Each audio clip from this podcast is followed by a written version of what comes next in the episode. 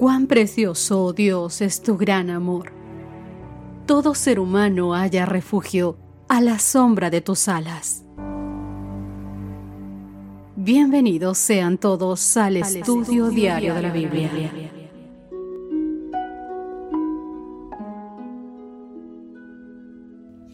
Hola, hola mis queridos amigos, qué gusto encontrarme con ustedes, lindo poder hacer el resumen de esta semana del estudio que tuvo por título El proceso del juicio.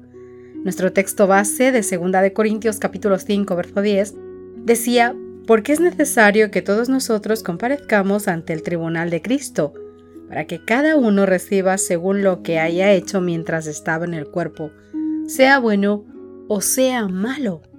En el día del juicio final, cada alma perdida comprenderá la naturaleza de su propio rechazo de la verdad. Ahí se exhibirá la cruz, y toda la mente que ha sido cegada por la transgresión verá su verdadero significado. Ante la visión del Calvario, con su víctima misteriosa, los pecadores quedarán condenados. Toda excusa mentirosa quedará anulada. La apostasía humana aparecerá en su odioso carácter. Los hombres verán lo que fue su elección.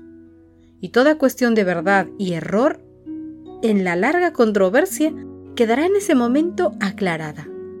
A juicio del universo, Dios quedará libre de toda culpa por la existencia o continuación del mal. Se demostrará que los decretos divinos no son accesorios al pecado, que no había defecto en el gobierno de Dios ni causa de desafecto. Cuando los pensamientos de todos los corazones sean revelados, tanto los leales como los rebeldes se unirán para declarar justos y verdaderos son tus caminos. Rey de los santos, ¿quién no te temerá, oh Señor, y glorificará tu nombre? Porque tus juicios se han manifestado. Apocalipsis capítulo 15 versos 3 y 4. Con esto en mente, mis queridos amigos, hemos visto esta semana que la Biblia enseña que somos salvados por gracia, que somos justificados por fe y que somos juzgados por nuestras obras. La gracia salvadora de Cristo está disponible para todos, pero solo aquellos que la aceptan por fe son salvos. Juan 3:16. La verdadera salvación siempre nos libra de las obras de la carne y produce en nosotros el fruto del Espíritu, del que habla Gálatas capítulo 5 versos 19 y 22. Con mucha razón Jesús dijo, por sus frutos los conocerán.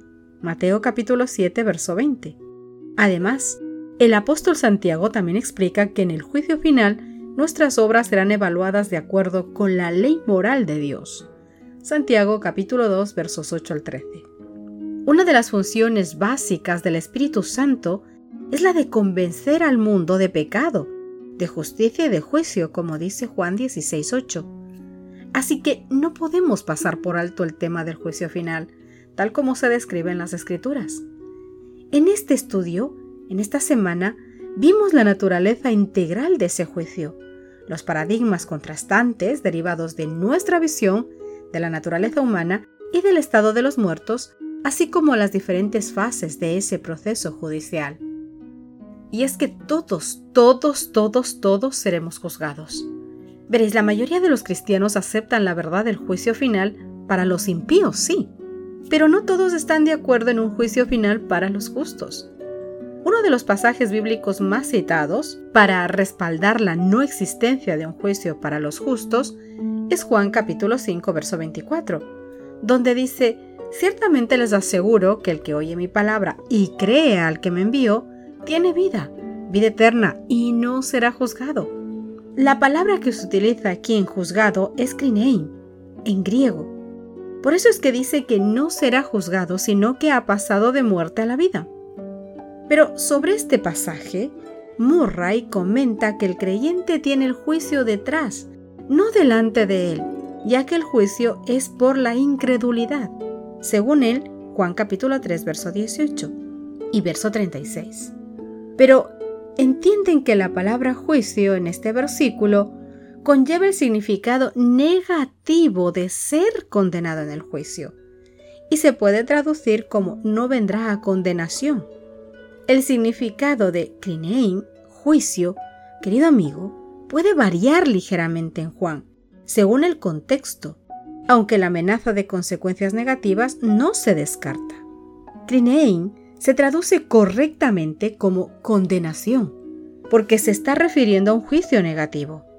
Aquí, en el capítulo 5, verso 22 de Juan, hay un sentido de evaluación imparcial presente en el enfoque. Pedro lo está diciendo en el sentido negativo de condenación. Está claramente presente aquí el sustantivo crisis.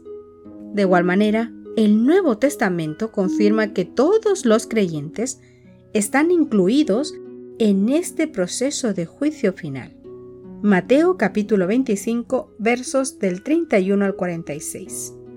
Cristo no solo incluyó a los cabritos, es decir, a los impíos, sino que si lees el texto, Él también incluye a las ovejas, que son los justos. El apóstol Pablo dice que todos compareceremos ante el tribunal de Cristo.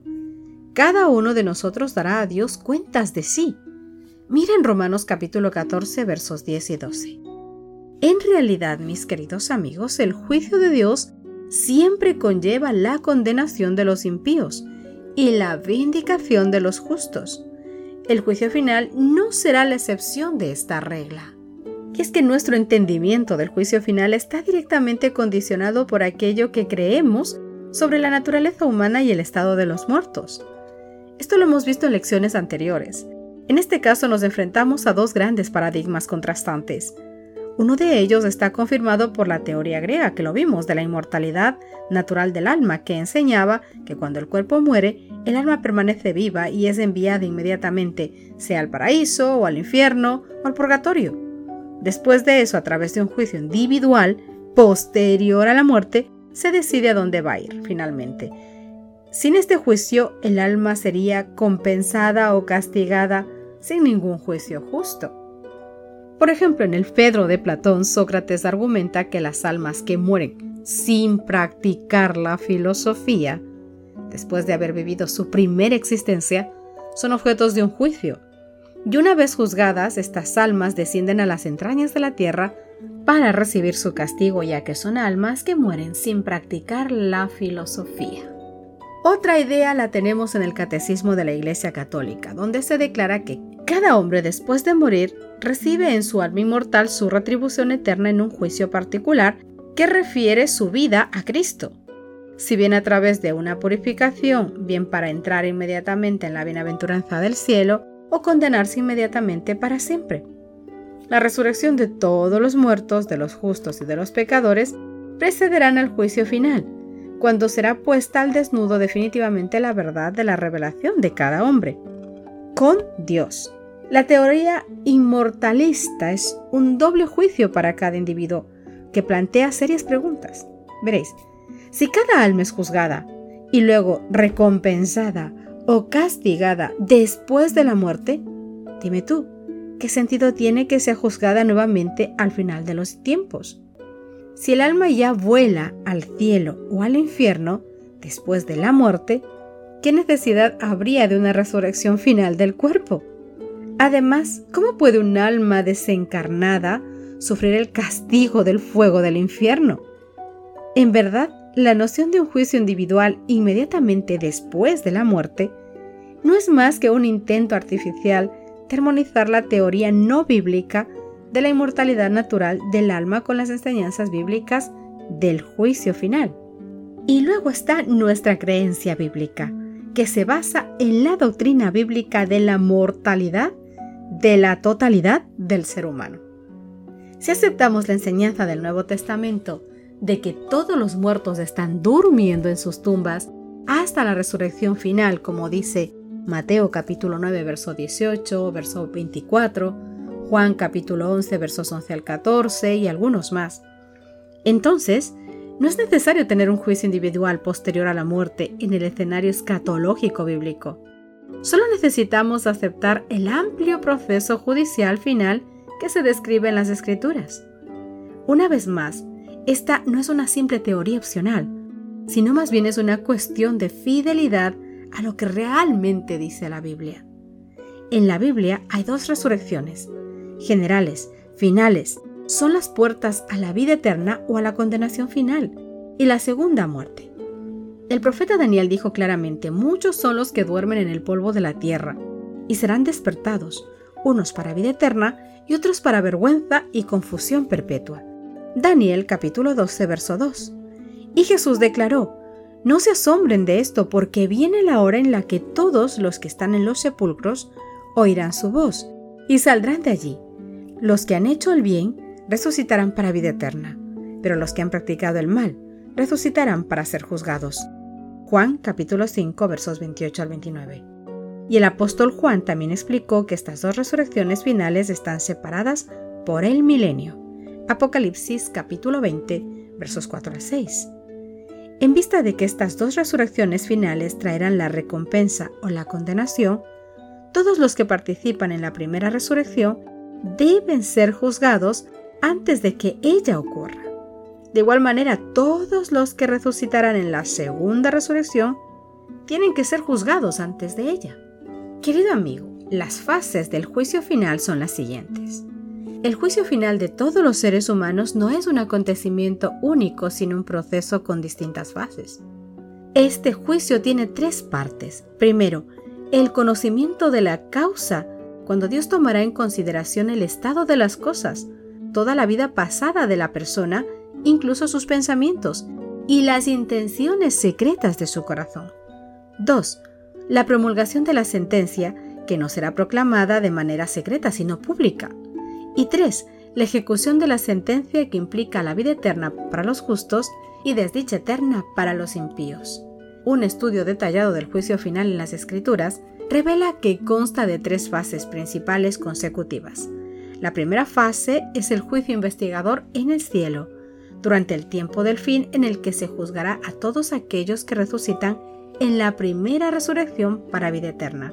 ¿Recuerdas la parábola del banquete de bodas que leímos esta semana en Mateo capítulo 22 versos del 1 al 4?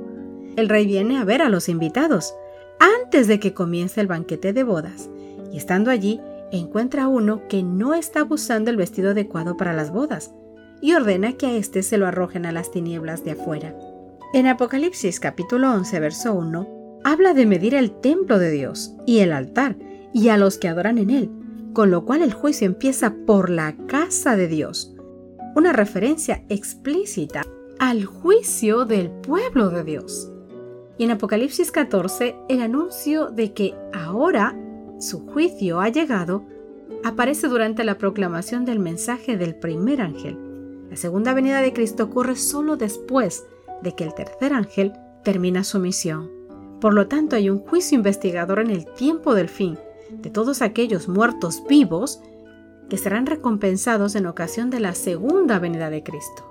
La segunda fase del proceso del juicio final es el juicio de mil años en el cielo, a Satanás, a sus ángeles y a todos los impíos que resucitan en la segunda resurrección para recibir el castigo de la segunda muerte.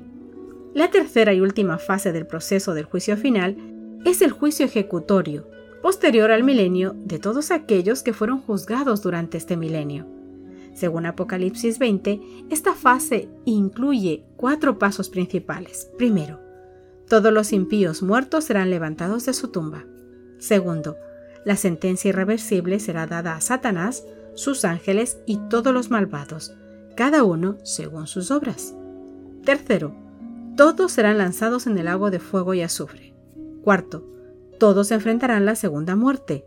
Y esta muerte no es un regreso corporal al supuesto infierno que arde eternamente, en el que supuestamente sus almas desencarnadas ya habrán estado sufriendo durante muchísimo tiempo. Es de hecho su aniquilación corporal final y permanente. Mateo capítulo 4 verso 1. Cada una de las tres fases consecutivas del juicio juegan un papel específico en la vindicación de la justicia de Dios al tratar con sus criaturas. No puede ser cualquier cosa. Las huestes angélicas a las que se hace referencia en Daniel capítulo 7 verso 13, como las nubes del cielo, participan directamente en todo este proceso.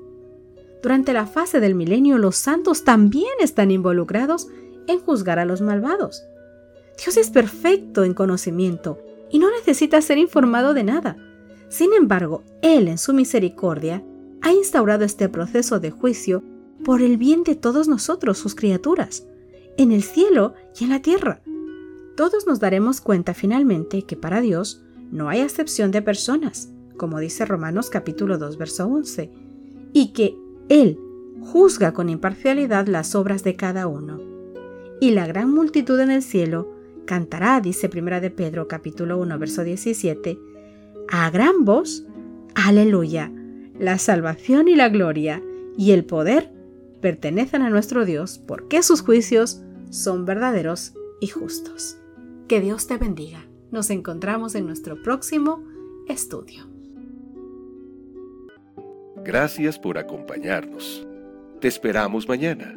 Te recordamos que nos encontramos en redes sociales. Estamos en Facebook, Twitter e Instagram como Ministerio Evangelike. Y también puedes visitar nuestro sitio web www.evangelike.com.